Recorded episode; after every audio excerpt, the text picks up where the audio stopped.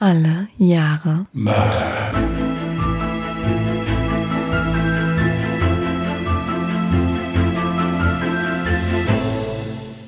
Herzlich willkommen zu Alle Jahre Mörder, der True Crime Podcast mit Christian, hi. und mir, Jasmin. Wie geht's dir? Ja, also sagen wir es mal so, gesundheitlich bin ich im Moment so leicht angeschlagen, aber das soll uns jetzt hier nicht weiter abhalten.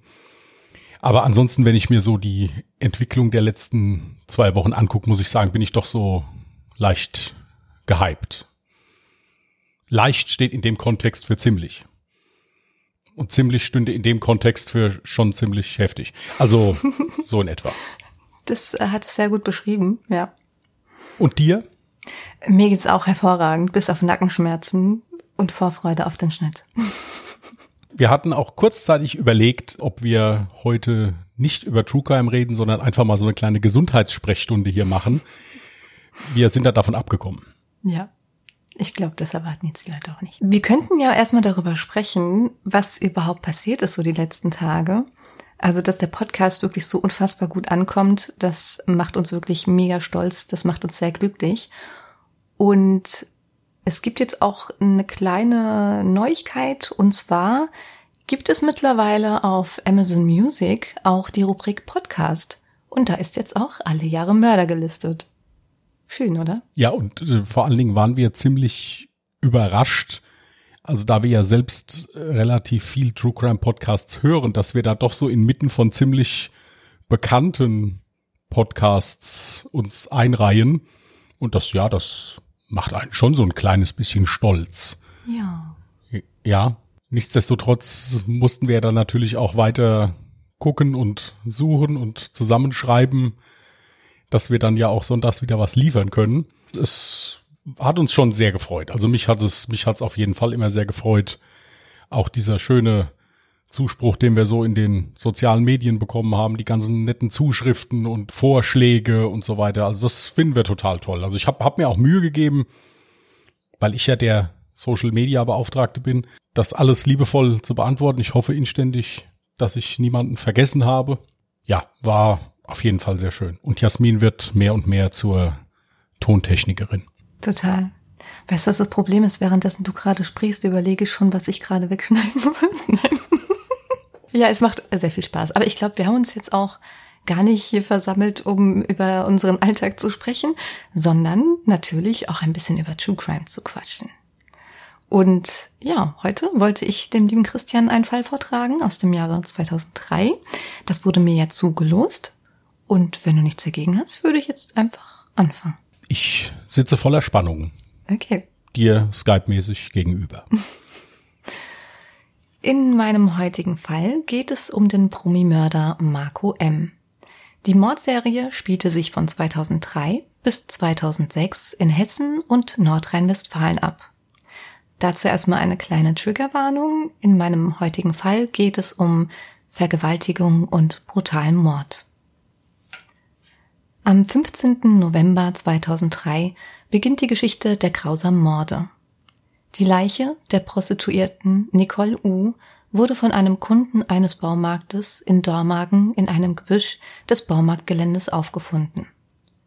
Die 32-Jährige war nur noch halb bekleidet, wurde mit einem Spanngurt erwürgt und wies außerdem zahlreiche Schnittverletzungen auf. Außerdem stellte man fest, dass sie nach ihrem Tod vergewaltigt wurde. Sie arbeitete auf dem Straßenstrich am Kölner Militärring, also 33 Kilometer entfernt von dem Leichenfundort. Auf dem besagten Straßenstrich hatte ein Zeuge die Frau am Vorabend länger an einem Lastwagen stehen sehen. Dies war der erste Hinweis auf einen Lkw-Fahrer als möglichen Täter. Dies blieb allerdings auch die einzige und leider auch ungewisse Spur. Rund ein Dutzend Beamter der Mordkommission fahnden, prüfen Spuren und landen immer wieder bei dem gesichteten Lkw-Fahrer am Kölner Militärring. Ein Kennzeichen oder eine genaue Beschreibung des Täters lagen jedoch leider nicht vor. Am 19. Oktober 2004 folgte der nächste Übergriff. Für die polnische Prostituierte Asta J. beginnt nun ein Horrortrip. Am Abend wurde die 25-Jährige von ihrem Täter am Straßenstrich in Köln angesprochen und stieg in seinen Lastwagen ein. Er versuchte sie direkt nach dem Einsteigen mit einem Seil zu erdrosseln. Doch Asta kann sich zunächst befreien, öffnet die Beifahrertür und springt aus dem Wagen. Dem Fernfahrer gelingt es allerdings, sie wieder einzuholen und erwürgt die junge Frau mit seinen bloßen Händen. Sie wird ohnmächtig. Als sie wieder zu sich kommt, befindet sie sich in der Schlafkoje des Lastwagens. Der Angreifer fährt mit ihr nach Neukirchen und sucht eine einsame Stelle, um sein Opfer anschließend im Lastwagen mehrfach zu vergewaltigen. Danach lockt er die verängstigte Frau unter einem Vorwand aus dem LKW. Asta ahnt, was nun folgt, und fällt vor ihm auf die Knie und fleht mit den Worten Lass mich los, lass mich gehen, um ihr Leben. Vergebens. Der Fernfahrer rammt ihr wortlos ein Klappmesser in die Brust. In der Annahme, dass die junge Frau sterben werde, verlässt er den Tatort, steigt in seinen LKW und fährt weg. Doch Asta kämpft um ihr Leben. Sie sackt zusammen und kriecht auf allen Vieren mit letzter Kraft zur nahe gelegenen Autobahn. Sie überlebt den Angriff. Zwar ist ihr Herzbeutel getroffen, doch so, dass sie nicht sofort verblutet. Kurze Zeit später findet sie eine Pkw-Fahrerin. Eine Notoperation rettet ihr schließlich das Leben. Nach den Angaben von Asta J. konnte ein Phantombild des Täters angefertigt werden. Dies führte allerdings erst nach zwei weiteren Morden zur Festnahme. Am 1. November 2005 folgte der nächste Leichenfund in einem Wald bei Siegeneisern an der Autobahn A45. Es handelt sich um die 31-jährige Polin Anetta B.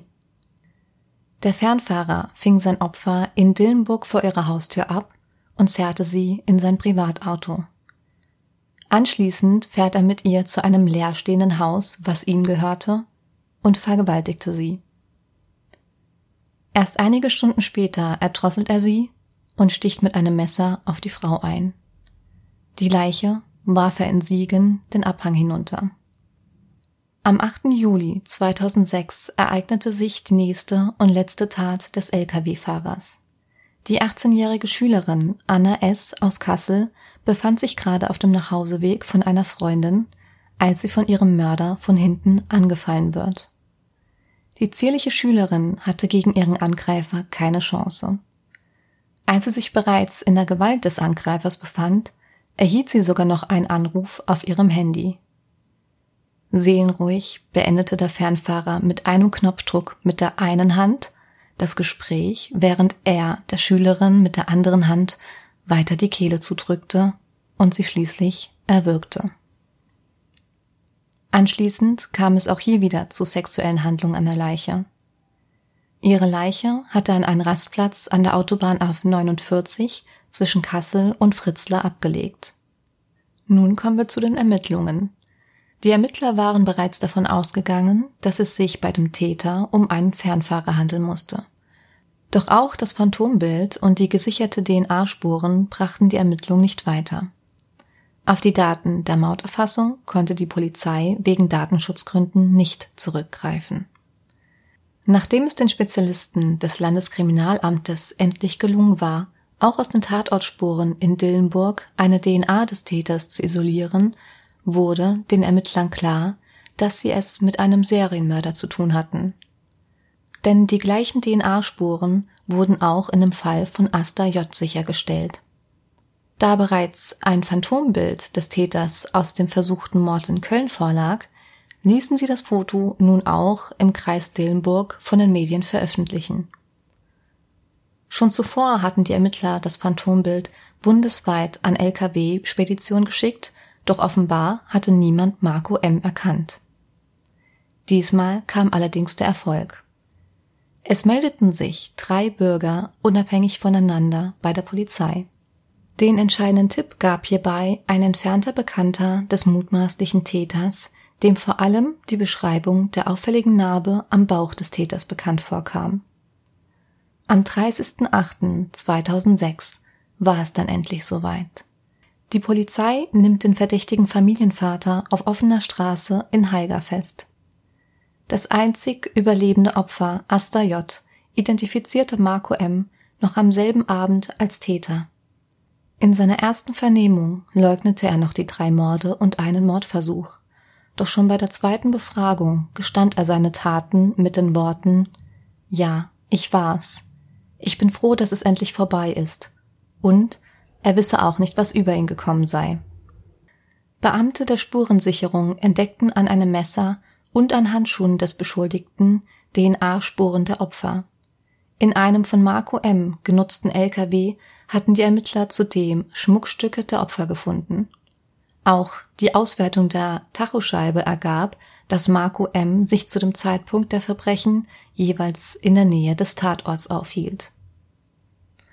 So, und jetzt hätte ich jetzt gleich ein kleines Profil zu Marco M. gegeben.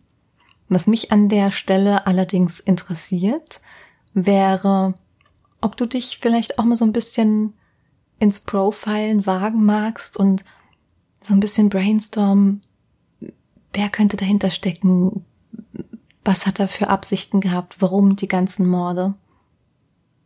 Wir haben ja jetzt schon gehört im Prinzip, dass der Mann Fernfahrer ist, ja. Das heißt also, dass er ja auch eine, je nachdem wie weit er fährt, eine nicht geringe Zeit seines Lebens oder seines Alltags halt eben auch alleine verbringt. Ja. Mhm. Ich muss aber sagen, dass es erfahrungsgemäß ja eigentlich immer so ist, dass das meistens in solchen Fällen relativ unauffällige Familienväter sind, die ein relativ ja auch dementsprechend unauffälliges Leben führen. Mhm. Äh, und ich würde in diesem Falle jetzt auch mal davon ausgehen, dass das so ist. Ja, es ist ja auch leider immer wieder so, wenn es in Richtung von Sexualverbrechen geht, dass da die immer mindestens eine Aussage von einem Nachbarn dabei ist, das hätte ich im Leben nie von mal von dem und dem gedacht, dass das so ist, so nett und zuvorkommend immer und hilfsbereit. Mhm. Und so, und ich befürchte, dass das hier beinahe auch so ist, weil auch die, die Art, was er jetzt, wie er gestanden hat, wie er das also gesagt hat, ich bin froh, dass es jetzt vorbei ist, im Prinzip. Ja. Das impliziert ja auch so ein kleines bisschen, dass er die Tat begangen hat. In diesem Moment hört sich jetzt etwas komisch an, aber vielleicht auch dahinter gestanden hat, was mhm. er gemacht hat. Aber dass er mit der alltäglichen Realität dieser Tat, also nach, nach Verübung der Tat, bei weitem nicht mehr so gut zurechtkommt. Also ich würde auf einen relativ unauffälligen Familienvater tippen, der schon länger verheiratet ist, in einem Häuschen in einem Dorf lebt oder irgendwie sowas und nicht groß der Gemeinde durch irgendwelche gewalttätigen Dinge oder gar noch Schlimmeres aufgefallen ist. Du überrascht mich doch schon jedes Mal, wie richtig du liegen kannst. Also ich glaube, jeder andere wäre von einem etwas anderen Umfeld ausgegangen. Oder vielleicht von einer schweren Kindheit, irgendwelche Vorfälle, die einen zu solchen Taten eben bringen. Aber gut, dann kläre ich das Ganze mal auf. Es folgen also jetzt ein paar Infos zu Marco M. Auf den ersten Blick führte Marco M. ein normales Leben. Aufgewachsen ist er in Haiger mit zwei Schwestern, absolvierte die Hauptschule und machte eine Lehre. Nach einer Anstellung bei der Bahn wurde er Fernfahrer bei einer Spedition. 2003 heiratete Marco M. und wurde Vater eines Kindes. Interessant fand ich hierbei auch die Tatsache, dass er den ersten Mord ausgeübt hatte, als seine Frau schon im Krankenhaus lag und das Kind erwartete. Da musste ich erstmal ein bisschen stutzen.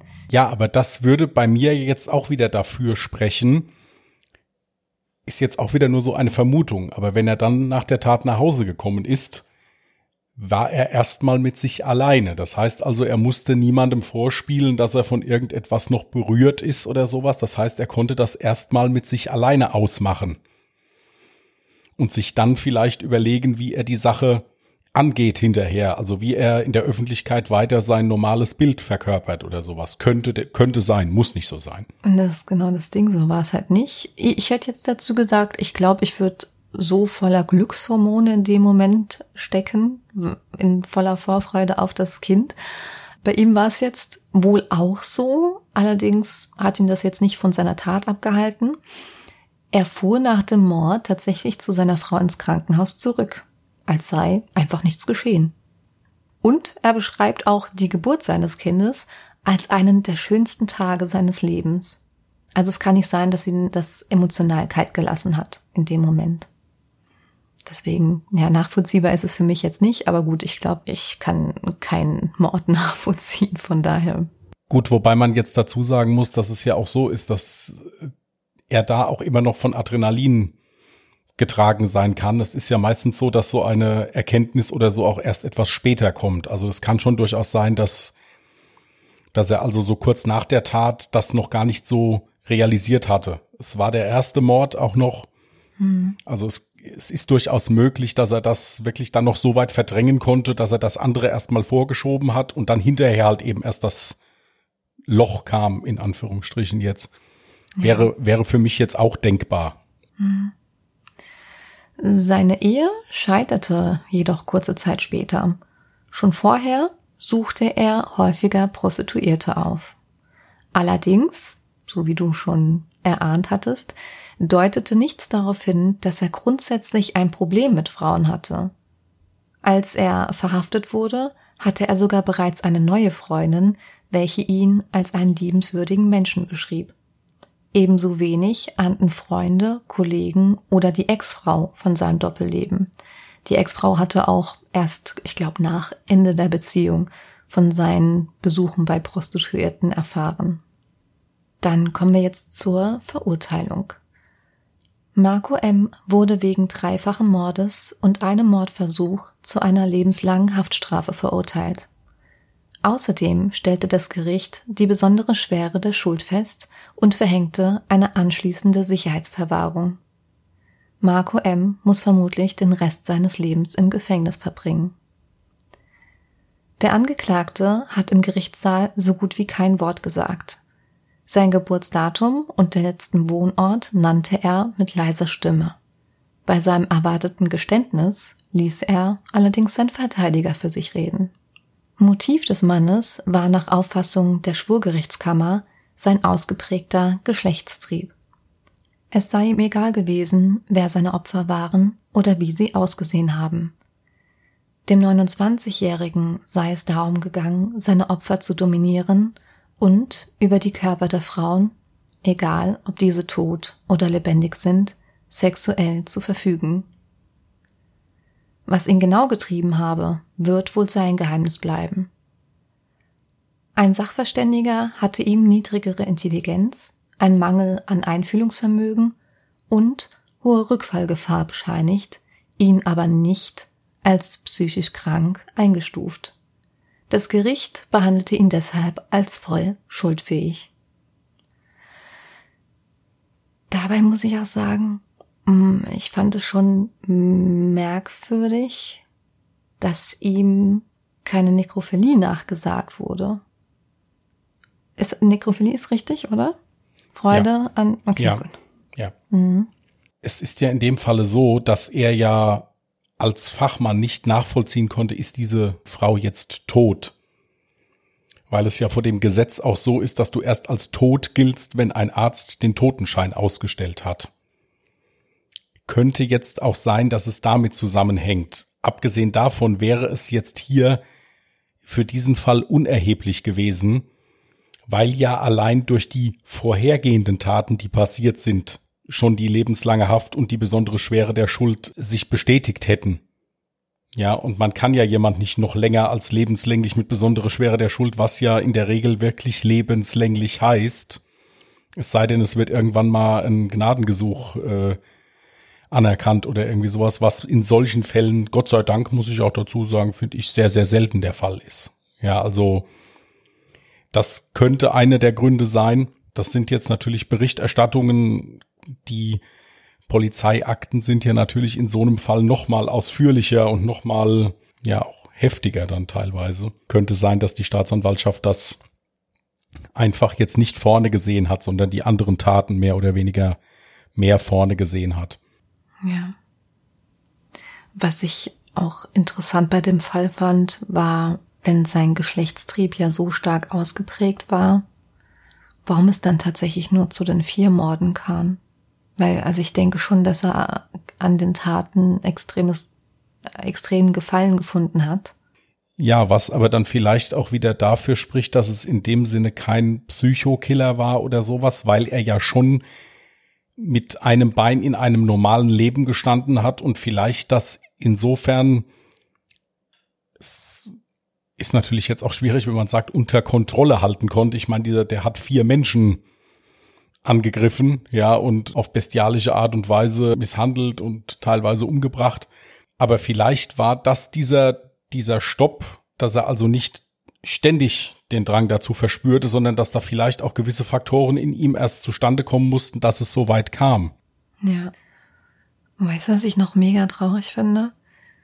Dass es überhaupt so weit kommen musste, dass es insgesamt vier Taten gab, gut und drei Morde dabei, weil hätte die Polizei die Möglichkeit gehabt, die Daten von der Mauterfassung auszuwerten, dann hätten sie Marco M. auch wesentlich früher schnappen können. Das ist jetzt interessant, dass du das, dass du das so sagst, weil das sich leider immer wieder durch die ganzen Recherchen durchzieht. Bei mir war, bei dem Fall, den ich jetzt im Moment bearbeite, war es auch so. Wäre da ein Hinweis bearbeitet worden, der eigentlich wirklich auch etwas besorgniserregend war, hätte man schon wieder etwas verhindern können. Das Schlimme ist halt eben, dass man hinterher immer schlauer ist als vorher, dass das hinterher halt, finde ich, halt auch immer recht einfach ist zu sagen, ja, ihr hättet doch einfach nur das und das machen müssen oder so. Ja gut, das Problem ist hierbei ja einfach das deutsche Gesetz, was nun mal existiert und nicht umgangen werden kann. Ja, der Datenschutz, der hier in Deutschland ja sehr groß geschrieben wird, hat seine Tücken. Leider ist es auch so, dass er manchmal dem guten Ziel oder auch den, den wichtigen Sachen im Wege steht. Das ist richtig. Mhm. Liegt aber leider dann auch an den Menschen, die diesen Datenschutz jahrzehntelang missbraucht haben. Ja, und damit Schindluder getrieben haben. Das soll's aber nicht besser machen. Ich weiß nicht, inwiefern da vielleicht auch ein Gerichtsentscheid hätte helfen können, dass diese Mautpapiere hätten geöffnet werden müssen weil normalerweise kann man ja eigentlich alles gerichtlich beschlagnahmen lassen, um es dann einzusehen oder irgendwie sowas. Ich weiß nicht, ob die Ermittler das vielleicht in dem Moment nicht als so wichtig erachtet haben und sich erstmal auf die anderen Fakten des Falls konzentriert haben. Das ist auch möglich, das kann man aber leider immer hinterher natürlich nicht nachvollziehen. Aber ich denke, es wird so gewesen sein. Ich denke, die werden es versucht haben, es wird nicht geklappt haben und dadurch, dass sich ja mehr oder weniger die Ereignisse überschlagen haben, denke ich mir, werden die sich dann halt erstmal an andere Quellen gewandt haben oder an andere Beweismittel gehalten haben und versucht haben, das dann halt eben damit zu lösen. Ja. Du hast es ja auch bereits schon gesagt. Hinterher ist man immer schlauer. Ja. Es wäre natürlich auch ein cleverer Schachzug gewesen, das Phantombild bundesweit schon in den Medien zu veröffentlichen. Weil das ist tatsächlich erst geschehen, nachdem den Ermittlern aufgefallen ist, dass es sich um einen Serienmörder handeln muss, weil ja die gleichen DNA-Spuren in Dillenburg endlich erfasst werden konnten. Ich denke, da wäre der entscheidende Hinweis wesentlich früher gekommen. Ja, zuweilen es mich halt eben, äh, was mich jetzt daran wundert, ist, dass es sich ja um einen Fern, also dass das ja vermutet worden ist, es ist ein Fernfahrer, mhm. Der ja natürlich auch dann munter von Bundesland zu Bundesland, gar sogar von Land zu Land fährt. Richtig. Ja, also man hätte das sogar noch einen Schritt weiter treiben können, hätte sagen können, warum ist das Ding nicht mal an Interpol geschickt worden? Was Weil, gemacht äh, je nach, wurde? Es ja. wurde ja an sämtliche LKW-Speditionen geschickt. Da hätte man ja auch davon ausgehen müssen, dass irgendjemand von diesen LKW-Speditionen Marco M. erkennen könnte. War Wie gesagt, das sind, das sind halt diese, diese Sachen hätte, würde, könnte mhm. und so weiter. Das ist halt das Problem. Natürlich wünscht man sich immer ja, das hätte man, also am besten wäre es ja, ich meine, am besten wäre es, wenn erst überhaupt kein Mord passiert. Hm. Ja, das wäre am allerbesten, aber am, das zweitbeste wäre ja dann, dass nach dem ersten Mord sofort jeder Bescheid weiß und sofort der Schuldige eingegrenzt und dann auch ganz schnell verhaftet und verurteilt wird. Das ist leider nicht der Fall so. Ich muss auch dazu sagen, dass das, und das merkt man auch hier bei den Taten, dass hier war niemand, der sonderlich geschickt vorgegangen ist oder sowas. Mhm. Also das ist kein, hört sich jetzt auch wieder schlimm an, aber das ist kein Profi gewesen hier das oder keiner, der wirklich sehr, sehr lange über seine Tat nachgedacht hat. Wie mache ich das am besten? Ja. Ja, weil ansonsten hätte der sich, denke ich, mir noch etwas anders verhalten. Vor allem auch nach den Morden hätte er auch mit Sicherheit die Leichen anders, das klingt jetzt grausam, in Anführungsstrichen entsorgt. Also ich habe auch ganz häufig genau dieses Wort gelesen, entsorgt, weil er eben die Frauen wirklich wie ein Gegenstand behandelt hat, welche er dann halt einfach schnell loswerden wollte. Und es war ihm egal, wo oder wie. Das ist aber leider so der Leitsatz bei Sexualverbrechen oder auch bei Sexualmorden Gegenstand. Hm. Nichts anderes ist das Opfer in dem Moment auch, weil wenn du weißt, ich habe hier jetzt einen Menschen vor mir, den ich gerade verletze oder sowas, dann ist das schwieriger. Es ist ja auch generell so, dass diese Taten jetzt erstechen, erwürgen, ertränken oder sowas, das fordert nochmal eine viel größere Art von Brutalität und Skrupellosigkeit, weil wenn ich jemanden erschieße, bewege ich einmal den Finger es macht Knall, der fällt um und ist tot, wenn ich richtig treffe. Ja. Aber wenn ich jemanden erwürge oder jemanden erschlage oder so, das dauert, das geht nicht beim, beim ersten Mal und das kann sich auch über einen etwas längeren Zeitraum hinziehen. Das heißt also, dass man da schon sehr lange diesen Gewaltbogen aufrechterhalten muss. Mhm. Das stimmt.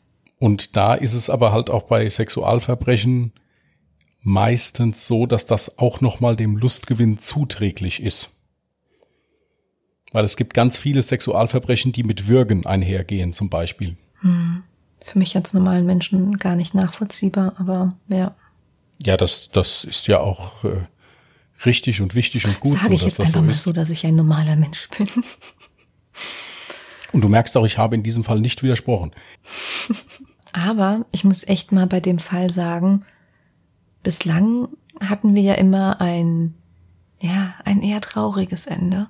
Ich meine, Kriminalfälle sind immer traurig, aber diesmal gab es einen Täter, der wenigstens gefasst wurde und der eine gerechte Strafe bekommen hat, meiner Meinung nach. Ja, das ist immer so die Frage für mich mit der Gerechtigkeit. Es ist zumindest gut, dass er gefasst worden ist, das auf jeden Fall und dass er auch rechtskräftig verurteilt wurde. Genau. Das ist auch ganz wichtig, auf jeden Fall. Also zumindest ist der Ausgang der Fälle besser als bei unseren ersten zwei Fällen, den wir hatten da. Also Und genau darauf wollte ich hinaus. Ja. Ihr merkt, wir steigern uns auch für euch, dass ihr auch mit Erfolgserlebnissen dann, viele hören uns auf dem Weg zur Arbeit, habe ich, habe ich immer so gehört, in, im Bus, Bahn und im Auto, ja. dass ihr also dann doch mit einem Gefühl von Gerechtigkeit eure Arbeitsstelle betretet. Ja. Aber ich musste ganz, ich muss ganz ehrlich sagen, während der Recherche habe ich auch ganz schön oft mit den Tränen gekämpft, als ich die Fälle an sich recherchiert habe. Falls ihr euch nämlich fragt, warum wir es schaffen, so emotionslos diese Fälle vorzutragen, die Emotionen haben vorher schon stattgefunden. Also zumindest bei mir. Ich weiß nicht, wie das bei dir ist. Ja gut, es ist halt schwierig. Ich habe gestern noch über meine Frau gesagt, als sie mich gefragt hat, wie kommst du voran? Habe ich noch gesagt, das ist ein schön zu bearbeitender Fall. Und habe ich mir auch hinterher mal Gedanken gemacht, was hast du da jetzt eigentlich gesagt? Das ist halt immer das Schlimme dabei oder das etwas, ja, eigentlich fast schon makabere, mhm. wenn man sagt, ja, auch zur Begrüßung dieses Podcasts, herzlich willkommen, hallo, wir haben einen schönen, spannenden Fall für euch. Dann darf man dabei halt nie vergessen, dafür ist ein Mensch oder im schlimmsten Fall sogar mehrere Menschen zu Tode gekommen. Schöner wäre es eigentlich, wenn es die Rubrik True Crime Podcast gar nicht geben müsste. Ja.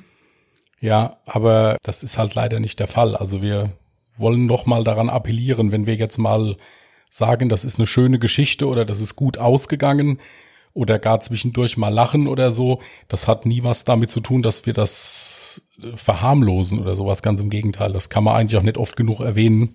Genau, na gut. Dann wäre es doch jetzt eigentlich mal wieder Zeit für dich, die Auslosung für die nächsten Jahre zu starten, oder? So, wir machen natürlich wieder Ladies First, so wie sich's gehört. So, die liebe Jasmin hat 1981. Mhm. Und meine Wenigkeit, ich habe 1999. Okay, dann haben wir ja Gott sei Dank wieder was zu tun. Mhm.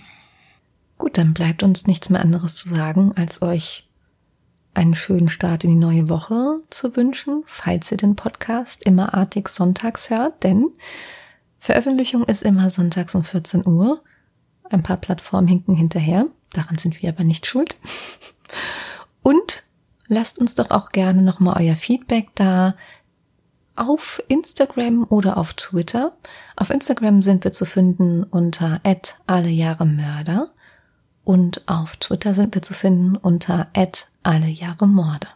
Dann wünsche ich euch auch einen guten Start in die neue Woche. Passt gut auf euch auf. Und ich hoffe, wir hören uns nächsten Sonntag wieder. In diesem Sinne sind wir raus. Wir verabschieden uns. Macht's gut. Tschüss. Macht's gut. Tschüss.